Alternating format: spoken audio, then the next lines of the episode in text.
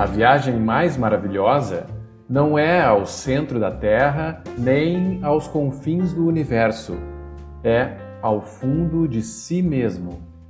Júlio Verne.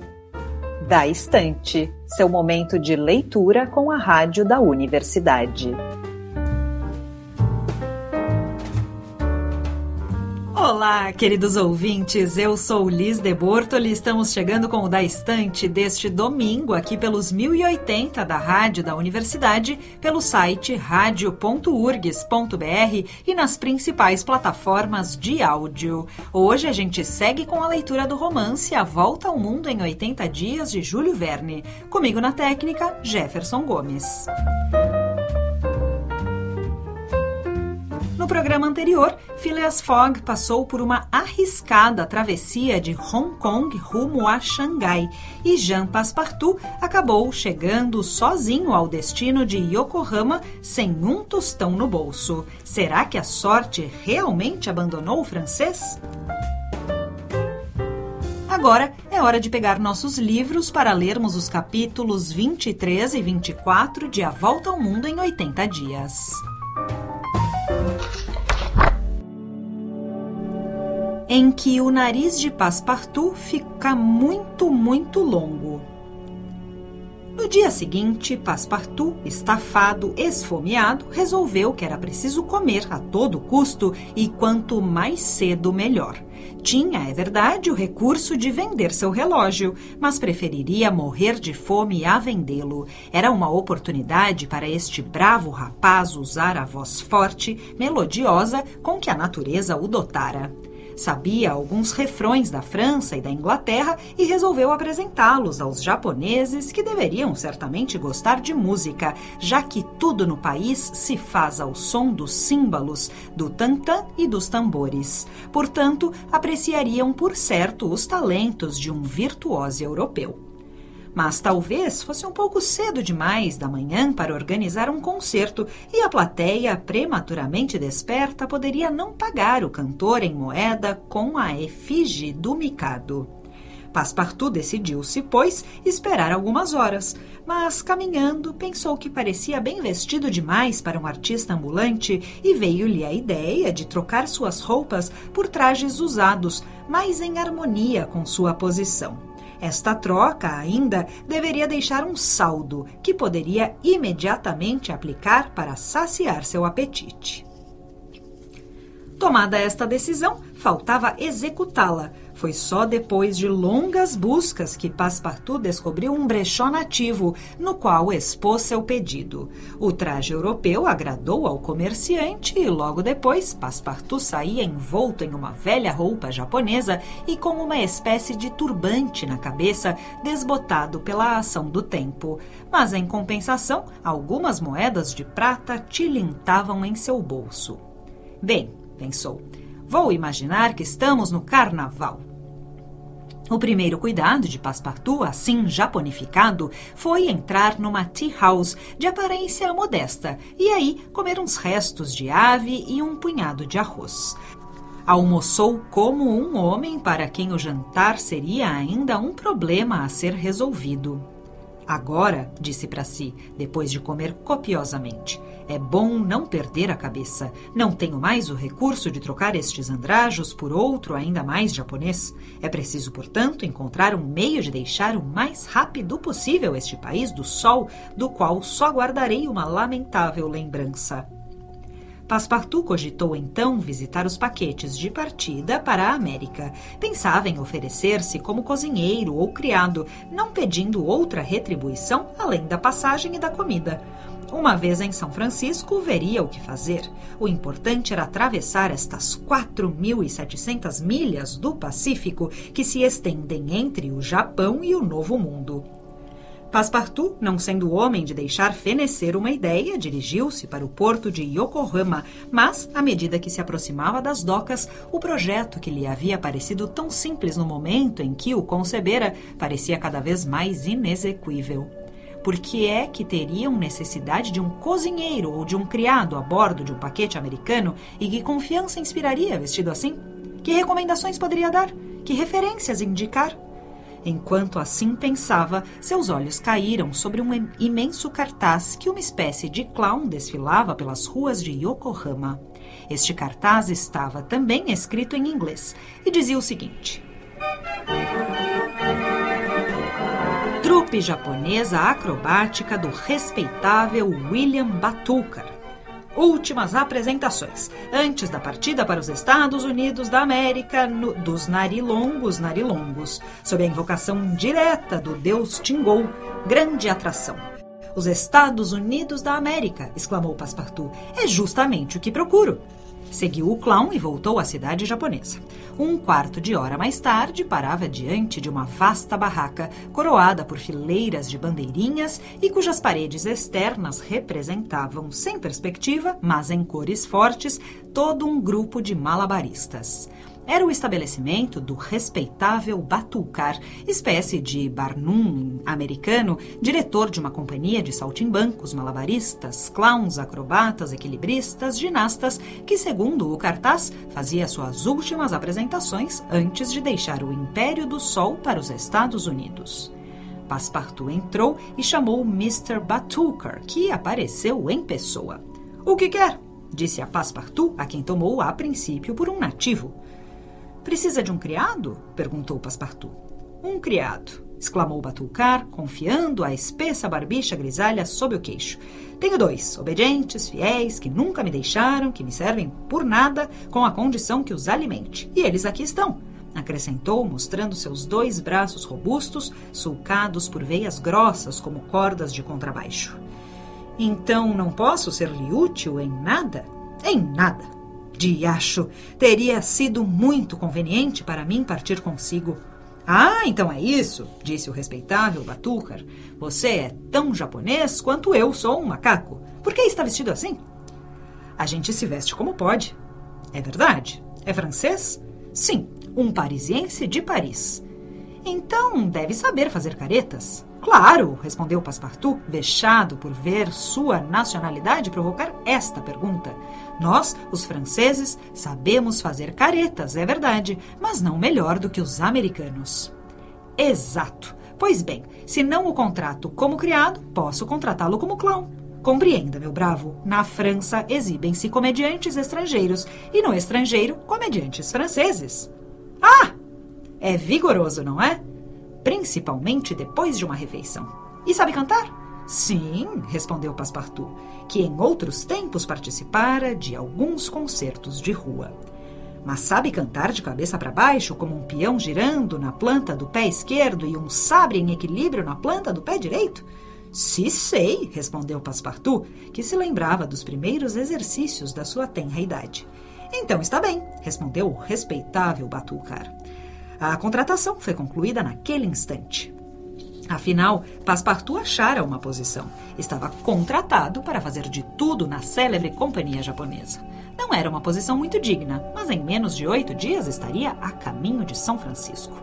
A representação, anunciada em altos brados pelo ilustre Batucar, deveria começar às três horas, e logo os ensurdecedores instrumentos de uma orquestra japonesa, tambores e tantãs, tocavam à porta. Compreendam que Passepartout não tinha podido estudar um papel, mas deveria emprestar o apoio de seus sólidos ombros no grande exercício da pirâmide humana, executado pelos narilongos do deus Tingol. Esta Great Attraction do espetáculo deveria encerrar a série dos exercícios. Antes das três horas, os espectadores tinham invadido a grande tenda. Europeus e nativos, chineses e japoneses, homens, mulheres e crianças precipitavam-se sobre as estreitas bancadas nos camarotes que ficavam de frente para a cena. Os músicos tinham voltado para dentro e a orquestra, completa, gongos, tantãs, castanholas, flautas, tamborins e grandes bumbos, tocava com furor. Esta representação foi como são todas as exibições de acrobatas. Mas é preciso confessar que os japoneses são os melhores equilibristas do mundo. Um, armado com sua aventarola e pequenos pedaços de papel, executava o exercício tão gracioso das borboletas e das flores. Outro, com a fumaça odorífera de seu cachimbo, traçava rapidamente no ar uma série de palavras azuladas que formavam um comprimento digno. A... Opa, que formavam um comprimento dirigido à plateia. Outro, ainda, brincava com velas acesas, que sucessivamente apagava quando passavam na frente dos seus lábios e que tornavam a acender uma na outra, sem, por um instante, interromper o seu jogo de malabarismo. Aquele produzia com peões giratórios as mais inverossímeis combinações. Em suas mãos, estas máquinas pareciam adquirir vida própria em seu giro interminável. Os peões corriam sobre cabos de cachimbo, sobre fios de sabres, sobre arames e até sobre cabelos de verdade estendidos de um a outro lado do palco. Giravam nas bordas de grandes copos de cristal, subiam degraus de bambus, dispersavam-se para todos os lados, produzindo efeitos harmônicos exóticos ao combinarem seus diversos tons os malabaristas os lançavam e eles giravam no ar. Eles os lançavam como petecas, com raquetes de madeira, giravam sempre. Eles os enfurnavam no bolso e, quando os retiravam, giravam ainda, até o momento em que uma mola distendida os fazia desabrochar em ramalhetes artificiais. Inútil descrever aqui os prodigiosos exercícios dos acrobatas e dos ginastas da companhia. As piruetas na escada, na vara, na bola, nos barris, etc., foram executados com incrível precisão. Mas a principal atração do espetáculo era a exibição dos narilongos, assombrosos equilibristas que a Europa ainda não conhece. Os narilongos formam uma corporação particular colocada sob a proteção direta do deus Tingol. Vestidos como os arautos da Idade Média, traziam um esplêndido par de asas nas costas. Mas o que mais os distinguia era o longo nariz com que suas faces estavam ornamentadas e, principalmente, o uso que faziam deles. Estes narizes nada mais eram que bambus, com o comprimento de cinco, seis, dez pés, uns direitos, outros recurvos, estes lisos, aqueles verruguentos. Ora, sobre estes apêndices, fixados de modo sólido, é que faziam todos os exercícios de equilíbrio. Uma dúzia dos seguidores do deus Tingol deitaram-se de costas e seus camaradas vieram cair sobre seus narizes, eretos como para-raios, saltando, volteando deste para aquele, executando as voltas mais inacreditáveis. Para terminar, anunciara-se especialmente ao público a pirâmide humana, em que uns 50 narilongos deveriam representar o carro de Jagerno. Mas, em vez de formarem a pirâmide, tomando os ombros como ponto de apoio, os artistas do respeitável Batucar deveriam sobrepor-se uns aos outros pelo nariz. Ora, um dos que formavam a base do carro havia deixado a companhia, e como bastava ser vigoroso e reto, Passepartout havia sido escolhido para o substituir. Claro, o digno moço se sentiu todo pesaroso quando, triste recordação de sua mocidade, vestiu seu traje, ornado com asas multicoloridas, e quando um nariz de seis pés lhe foi colocado ao rosto. Mas, enfim, este nariz era o seu ganha-pão, e resignou-se. Passepartout entrou em cena e veio alinhar-se com seus colegas que deveriam figurar na base do carro de Jagernaut. Todos estenderam-se no chão com o nariz para o céu. Uma segunda sessão de equilibristas veio pousar sobre estes longos apêndices. Uma terceira colocou-se por cima, depois uma quarta, e sobre estes narizes, que só se tocavam pelas pontas, um monumento humano se elevou bem depressa até as frisas do teatro. Os aplausos se redobravam e os instrumentos da orquestra explodiam como trovoadas quando a pirâmide oscilou, o equilíbrio se rompeu, um dos narizes da base desapareceu e o monumento desmoronou como um castelo de cartas. A culpa foi de Passepartout, que, abandonando seu posto, saltando a rampa sem o auxílio das asas e trepando a galeria da direita, caía aos pés de um espectador gritando: Ah, meu patrão, meu patrão! Você? Eu! Bem, neste caso, para o paquete, meu rapaz, para o paquete. Mr. Fogg, Mrs. Aouda, que o acompanhava, e Passepartout se precipitaram pelos corredores para fora da tenda.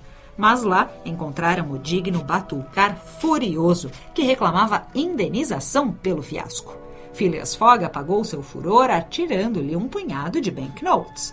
E às seis horas e meia, no momento em que o paquete americano ia partir, Mr. Fogg e Mrs. Aouda puseram o pé na embarcação, seguidos por Passepartout, as asas nas costas e sobre a face o nariz de seis pés que ainda não havia podido arrancar de seu rosto. Durante o qual se realizou a travessia do Oceano Pacífico. O que aconteceu quando chegaram perto de Xangai já se deve imaginar.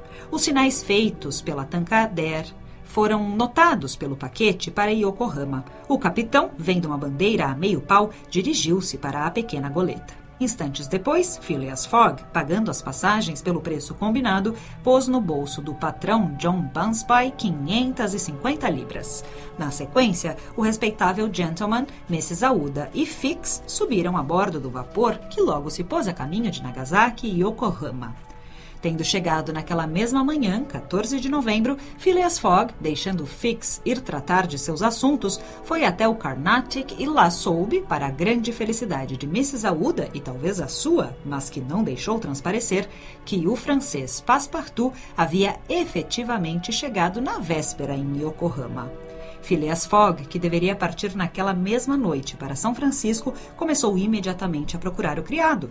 Dirigiu-se, mas em vão, aos agentes consulares francês e inglês.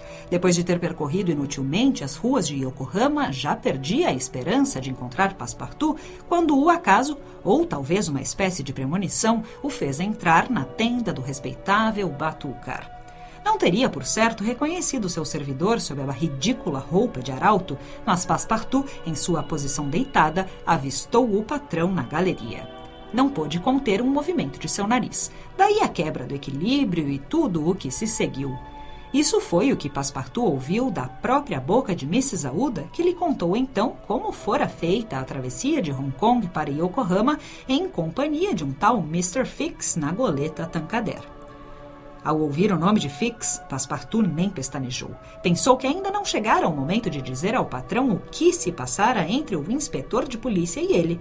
Assim, ao narrar suas aventuras, acusou-se e pediu desculpas somente por ter sido surpreendido pelo entorpecimento do ópio numa taverna de Hong Kong. Mr. Fogg escutou friamente este diálogo sem responder. Depois, abriu ao criado um crédito suficiente para que este comprasse no navio trajes mais convenientes. E com efeito, não passara ainda uma hora e o honesto moço, tendo tirado o nariz postiço e cortado as asas, não tinha mais nada em si que recordasse o seguidor do deus Tingou.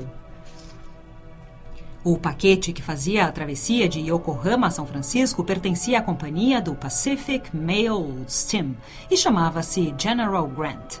Era um grande vapor de rodas, deslocando 2.500 toneladas, bem construído e dotado de grande velocidade. Um enorme balancim subia e descia sucessivamente sobre o convés.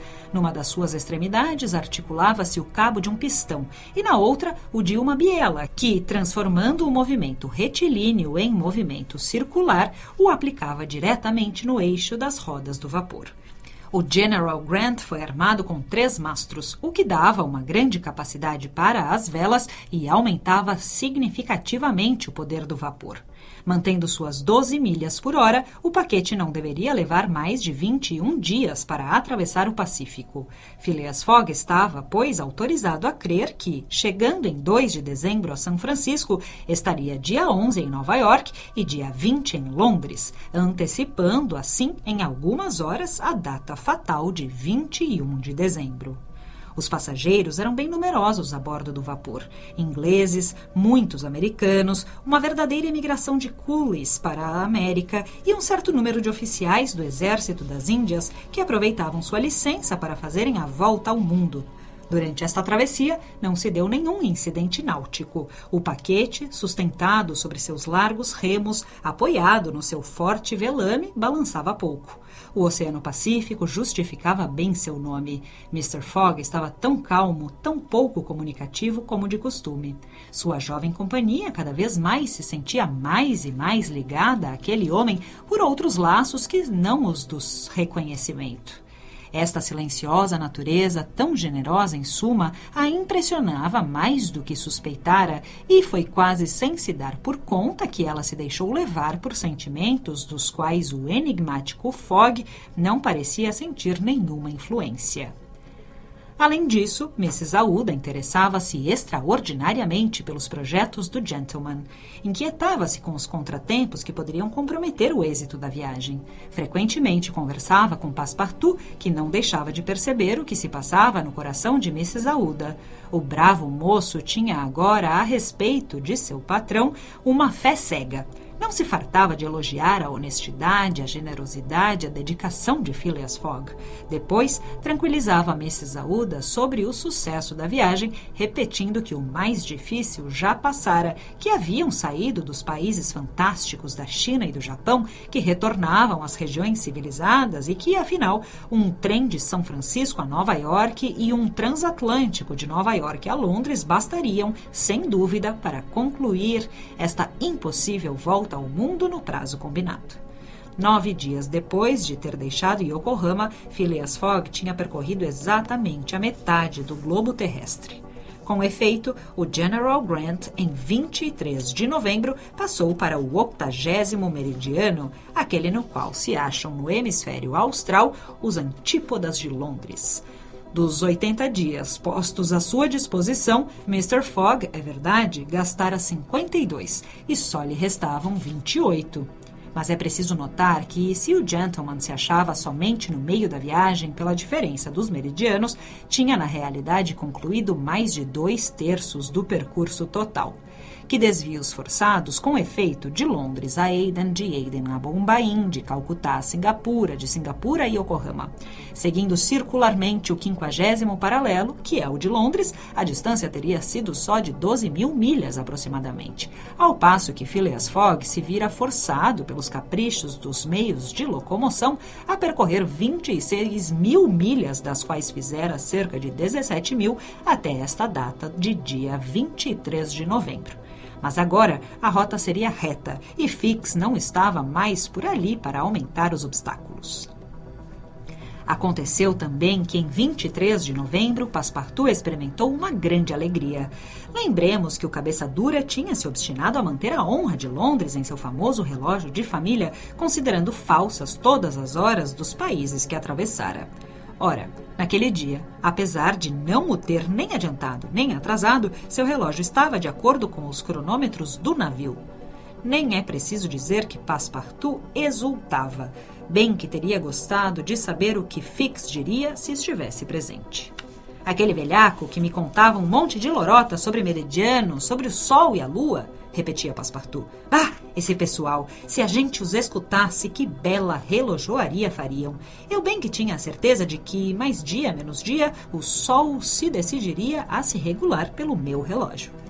Passepartout ignorava isso. Se o mostrador do seu relógio estivesse dividido em 24 horas, como os relógios italianos, não teria tido motivo algum para se gabar, porque os ponteiros, quando fossem 9 horas da manhã no navio, teriam indicado 9 horas da noite, isto é, a 21 primeira hora desde a meia-noite. Diferença exatamente igual a que existe entre Londres e o centésimo octogésimo meridiano.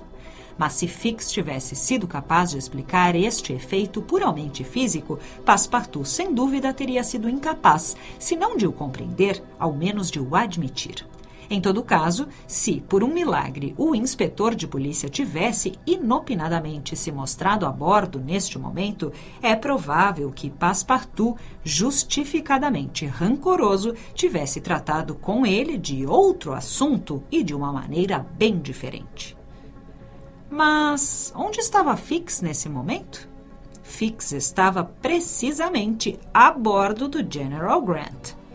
Com efeito, chegando a Yokohama, o agente, abandonando Mr. Fogg, que esperava reencontrar durante o dia, tinha ido imediatamente ao consulado inglês.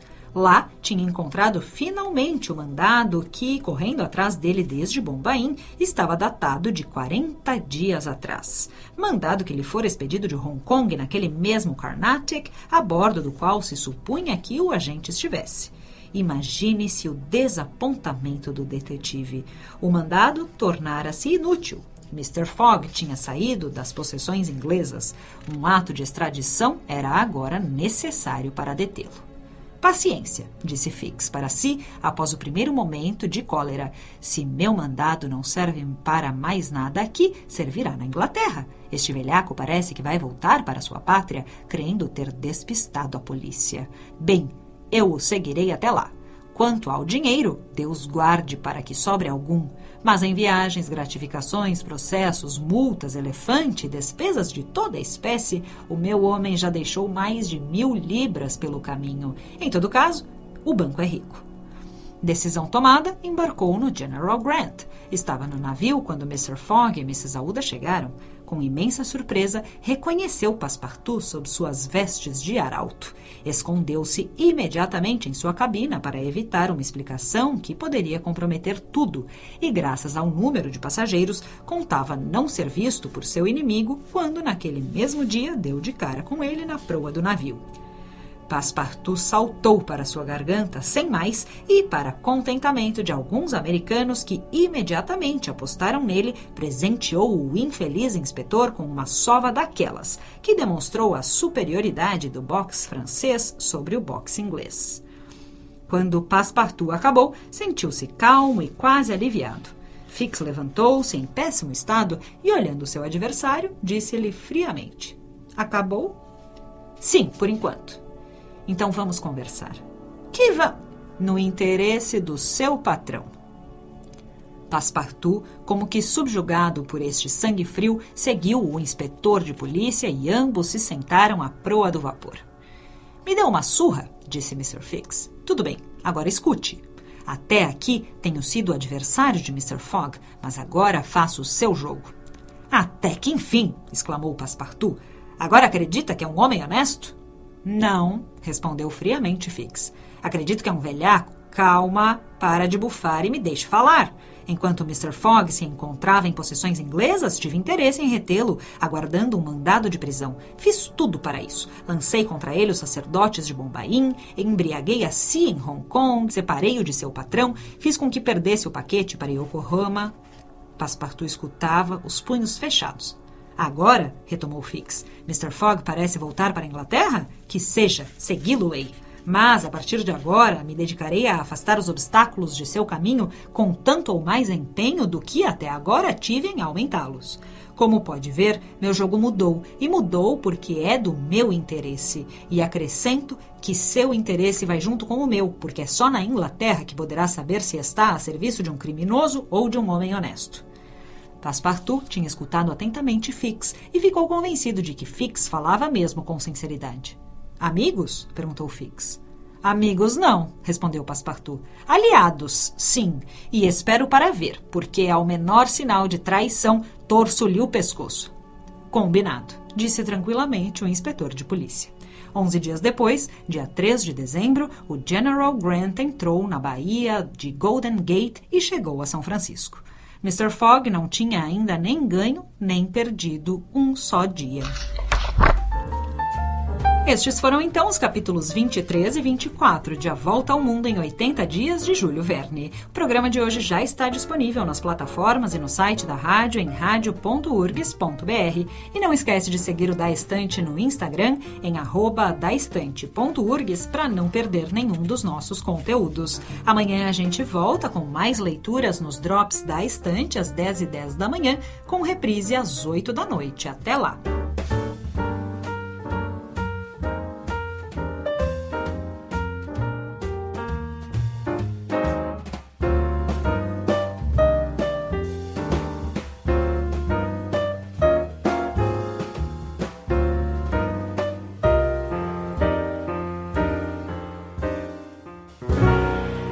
Neste programa trabalharam Liz de Bortoli e Mariana Sirena.